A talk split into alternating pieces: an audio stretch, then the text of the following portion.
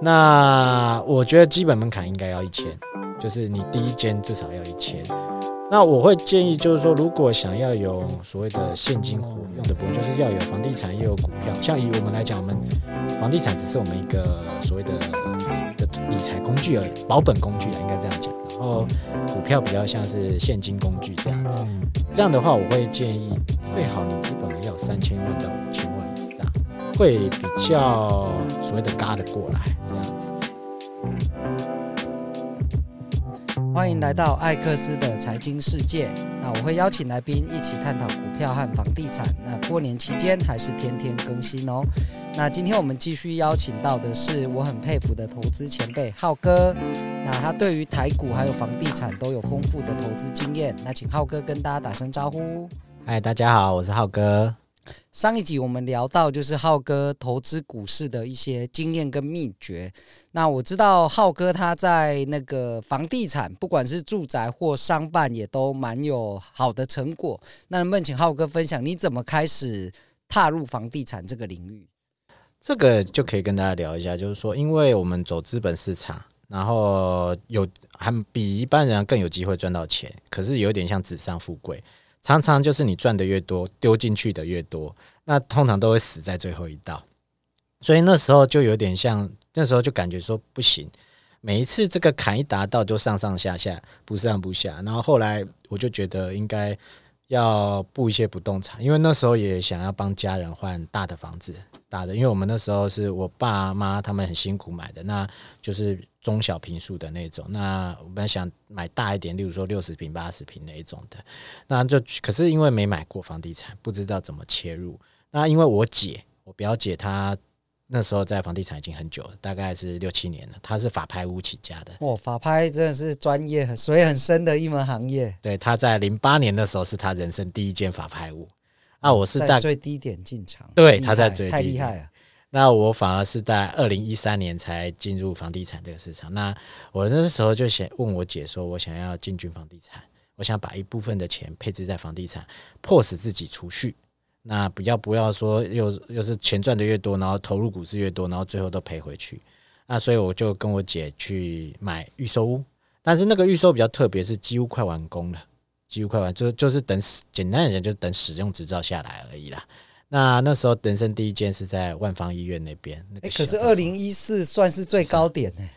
呃，大概一一三那时候了。对了，一一五那时候，所以那时候我们有谈一个不错的价格。哦，就是选对地方很重要，因为有的地方像那个新庄那边，就是跌了十年才才回来以前的高点嘛。对。那万方应该是还好，万方那边比较特别，就是说，因为我们买的是小套房，确实像艾克斯讲的，那时候是相对高点，因为那时候房地合一税啊，什么陆续一些政策要出，呃，实价登录，然后再来房地合一税。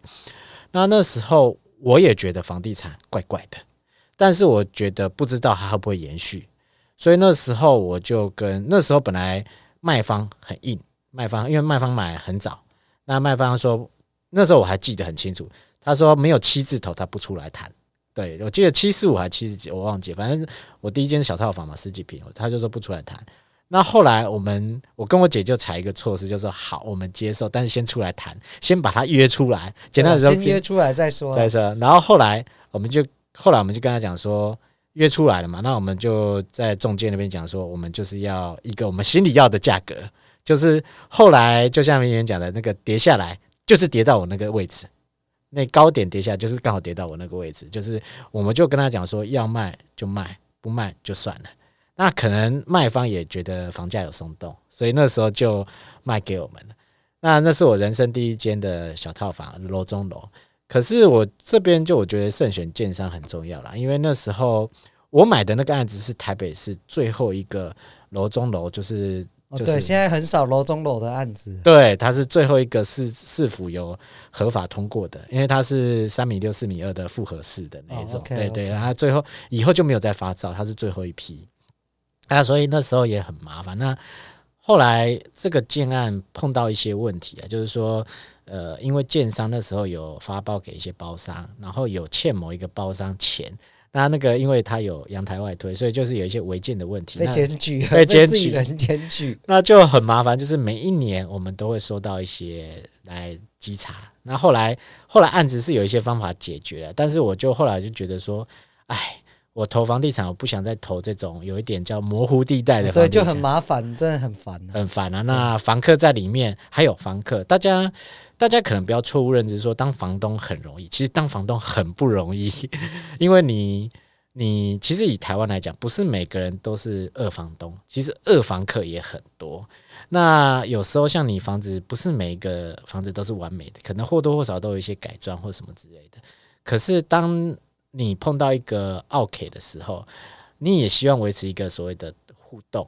那他只要有告你的话，你只要稽查单位来，哇，你的心血通通都没了，这样子。那所以这个是我进房地产的第一步。那后来这个案子我持有五年嘛，后来卖掉嘛，因为我觉得效益不太大。后来卖掉的时候是呃加装潢是没什么赚的，因为装潢。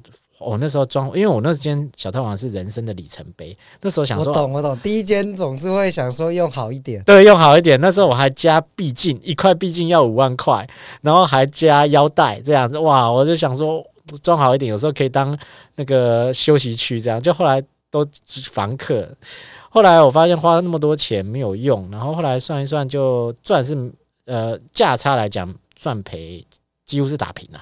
那是赚这五年的租金呐、啊，可是租金算一算，利息扣一扣，其实还好，就是投报率不高。那时候算一算，投报率不高，所以后来我就跟我姐讨论，其实后来就开启我房地产投资之路了。那下一步是有走法拍吗？还是走？后来我就不走法拍，后来我有呃小套房的经验以后，我就开始积极看房，就不管是你那个所谓的预售新城。中古我通通去看，像我后来第二间就是买我现在自住的，在小巨蛋那边，那就是大家所熟知松山区很多将军宅，我就是买将军宅。什么是将军宅？将军宅就是以前台湾就是前阵子很议题很大，就是以前眷村有改建，台湾为了很多那种眷村要把眷村迁移。因为市容不好迁移，然后但里面有一些将军或上校，然后他会呃盖一些所谓给他们住的一些房子，但是他们自己要掏钱。二十年前可能也掏的很多，那时候可能大，因为都是买大平数嘛，可能也要一千多万那种的。所以二十年前一千万哦，这种将军宅，只是他们短期几年不能转售，例如说五年六年，那过了以后就可以转售这样。那这个我们称作将军宅，为什么？因为第一个它是由国防部督建。国防部去找建商，所以他跟一般的国宅不一样，他都是找比较好的，然后用、哦。因为将军要住，当然要好，格局什么都要很注意啊。甚至九二一的时候，有些将军宅是几乎都没有龟裂跟所谓的倾斜的风险。咚咚咚咚。对对，所以那时候我就买将军宅，那松山区最有名。然后那时候我刚好买在最低点，那所以接下来我跟我姐有讨论到，就是说开启有房地产之后，就是说。那个我们经常讲的小套房嘛，我就跟我姐讲说，很可惜，我们那时候买太晚，我们应该积极去找那种预售屋刚推案出来的，去像这种小套房，应该给他买一整层，一整层，然后他可以去做客变，或者是按照你的讯息去可以跟建商去谈，要的第一个，你买一整层或买半层，你的那个价格比较好谈，因为你的量大。那第二个，你的装潢费用也可以往下省，再来你管理。也就省了很多，因为你在同一个区域管理，甚至也可以找一个，例如说所谓的区长或什么之类的，去帮你管其他间都可以。对对对，这招蛮好用的。对，所以那时候我们那时候有几个点：第一个本金不够厚啦；第二个没有那么大的心野心去谈。所以我后来慢慢的，因为资本市场有累积，所以慢慢的也就是从半层。例如说四分之一层、半层，再来一整层，这样慢慢这样起来。那到后来现在就是买都根，那后来接下来就是买商办。可是我商办比较特别，是呃不一定是走纯商，有可能是老旧大楼那种住商混合大楼，或者是老的商业大楼那种的。欸、对啊，为什么会想走商办？因为商办更特别啦。这么说。应该这样讲，就回到呃，艾克斯他有曾经有，其实很多那种房地产有解释，就是说商办未来的商办可能供给会过剩，因为这几年不是大家拼命在商办，对对对对，可是大家统计那个数字都是所谓的看得到的数字，就是所谓的大型商办。对，没有小型商办这个部分，那还有那种住商混合、老华夏那种，这种有一点很难统计，因为这种没有所谓的确切的数，因为它它不是归类在真正的商办，可是它有一点就是它的地目可能是商山的地目，或者是住山特或者是一些特区，可是它里面可能有一些住户或什么之类的。那会想要切商办，第一个是因为我当过住宅的房东，我觉得住宅很麻烦。因为房客有什么问题，整天找你，这是第一个，管理上面很麻烦。第二个，万一有人发生命案死在里面，因为呃，像小套房来讲，小套房的风险就是很多喜欢开轰趴的人喜欢针对小套房。那有曾经听过，就是有有小套房的房东租给年轻人，就他在里面嗑药开轰趴，结果嗑药脑筋不清楚就。就跳楼这样子，第二番，那你就变得那个凶宅了，所以就变得很麻烦。那商办比较好，第一个可以签长约，第二个你不用付太多的所谓的装潢费用，因为以否他个人为主。第三个，其实在 COVID-19 以前，我都我就开始有觉得小型商办的需求慢慢有起来，更特别是 COVID-19 以后，因为很多要异地办公，所以小型商办那个需求整个大增。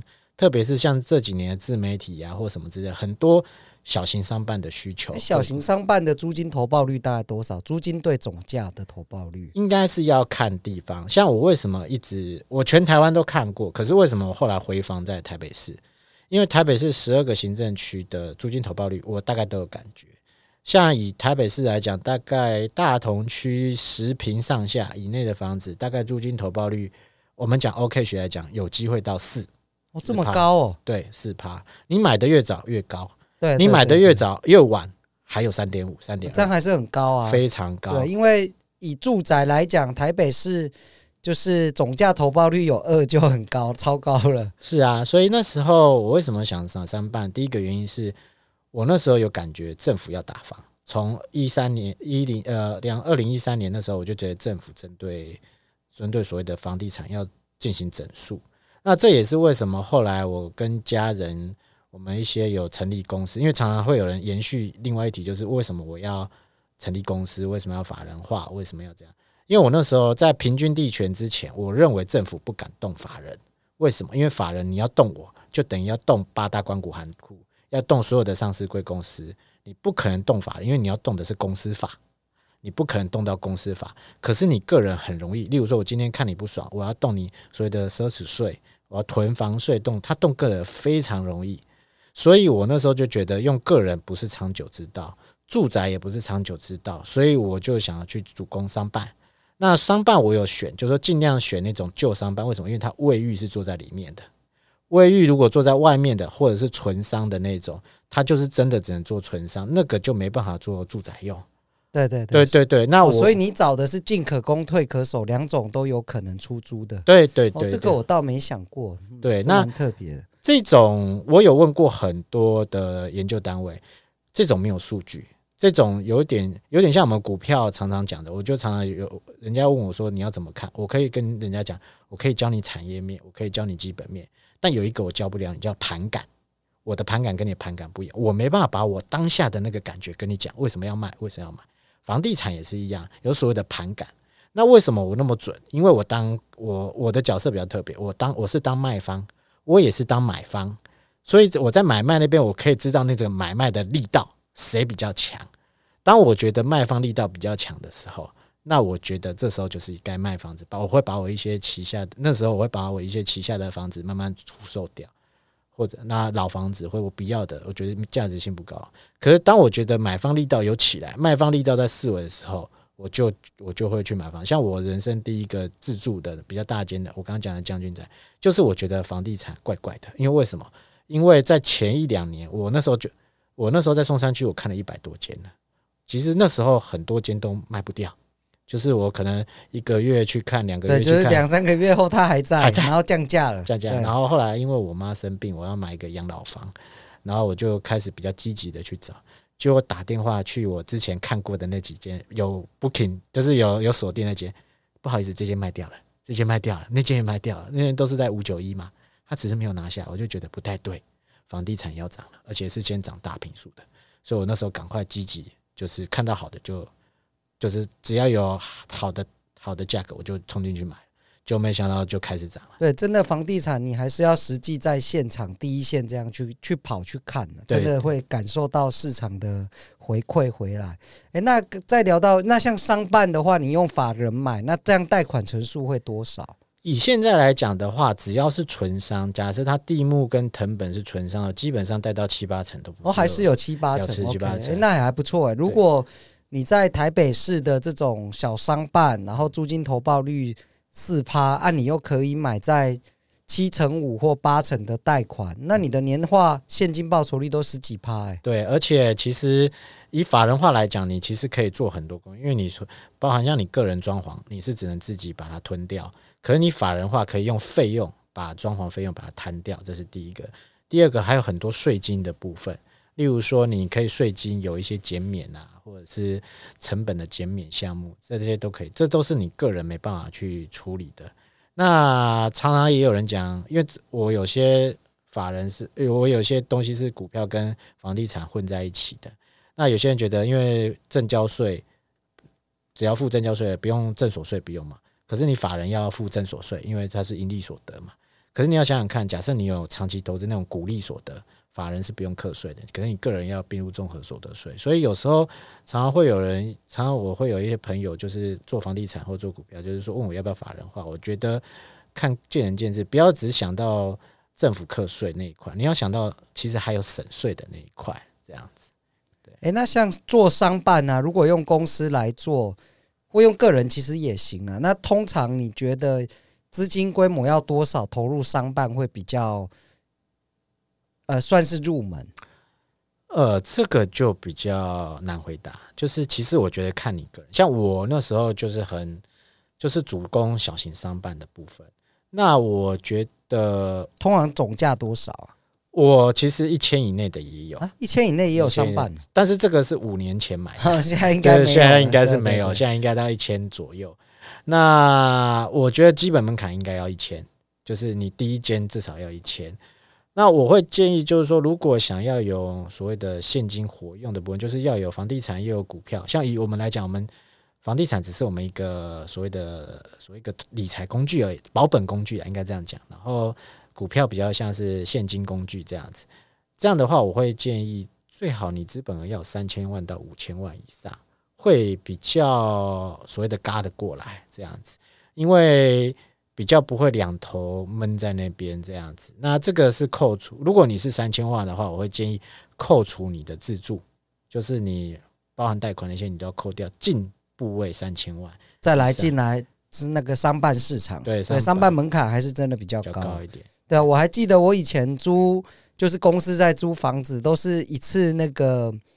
支票都一次开完给房东，他就是时间到就去去兑换就好，房东根本就不用催缴房租啊。对，而且一租就是只要公司没什么意外，三年五年就继续租，而且还可以条约里面还还被定说每年涨五趴 或两年涨五趴。对，常常会这样，而且因为他不是住在那边，所以你比较不用担心，而且通常商办也会比较多人一起住。呃，不，一起一起使用啊，对，而且通常也是白天用而已啊。对，所以比较不会有所谓的凶宅。对，所以风险可能也是下降。那小型的需求还是一直都很旺盛啊。对，对，所以大家看到媒体上在讲那种，通常是 A 半嘛，就一瓶可能三千四千，我也不知道谁在租，这种会大量的供给出来。但是小型的，好像建商也没再继续盖了嘛。对，而且其实未来为什么会？大家想想看，你身边。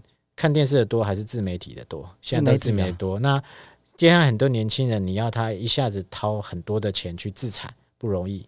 他可能是租，也可能是买这种小型所谓的住商混合，这当工作室。未来工作室需求会越来越多。对，像我刚创业的时候，我是住在公司，就是租也是租一层嘛，就租一户啦，反正就一个空间，然后里面。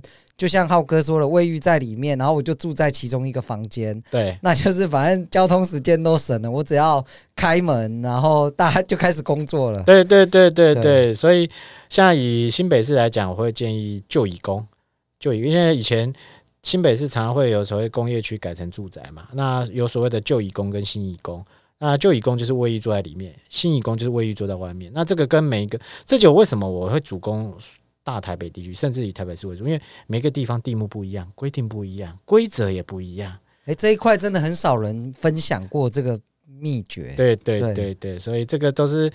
跟股票一样，就是要实际跑过你才知道。房地产我也是比较建议，像呃艾克斯也访过很多好朋友，房地产好朋友，大家一定应该都有共识，就是说房地产一定要亲自跑过，看数字是一回事，那个是大方向。而且房地产区域性啊，每个区域都有它的特色。对对对对，所以你一定要在得在才会知道这样子。那其实不管投资股市或是。房市都一样，你除了看这些做研究、看报告，你最重要还是第一线的 call 公司，第一线的参与买卖，你才会越来越有所谓的盘感嘛。我觉得这个真的蛮重要的。像我常常就跟人家开玩笑说，我看到看房子看到什么程度，就是第一个台北十二个行政区，每一个行政区的最适资金。租金投报率的那个最适坪数大概是几平？我大概都已经有那个感觉。哦，住宅是有数据的，那种中小商办是完全没有资讯可以参考。然后甚至我有时候要买住宅或者帮朋友看，我是进到那间房间，我只要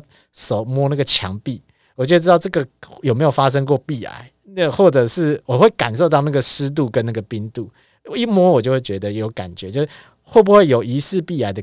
的危险，或者是有没有发生过这样，我就看到变成这样的程度，这样子。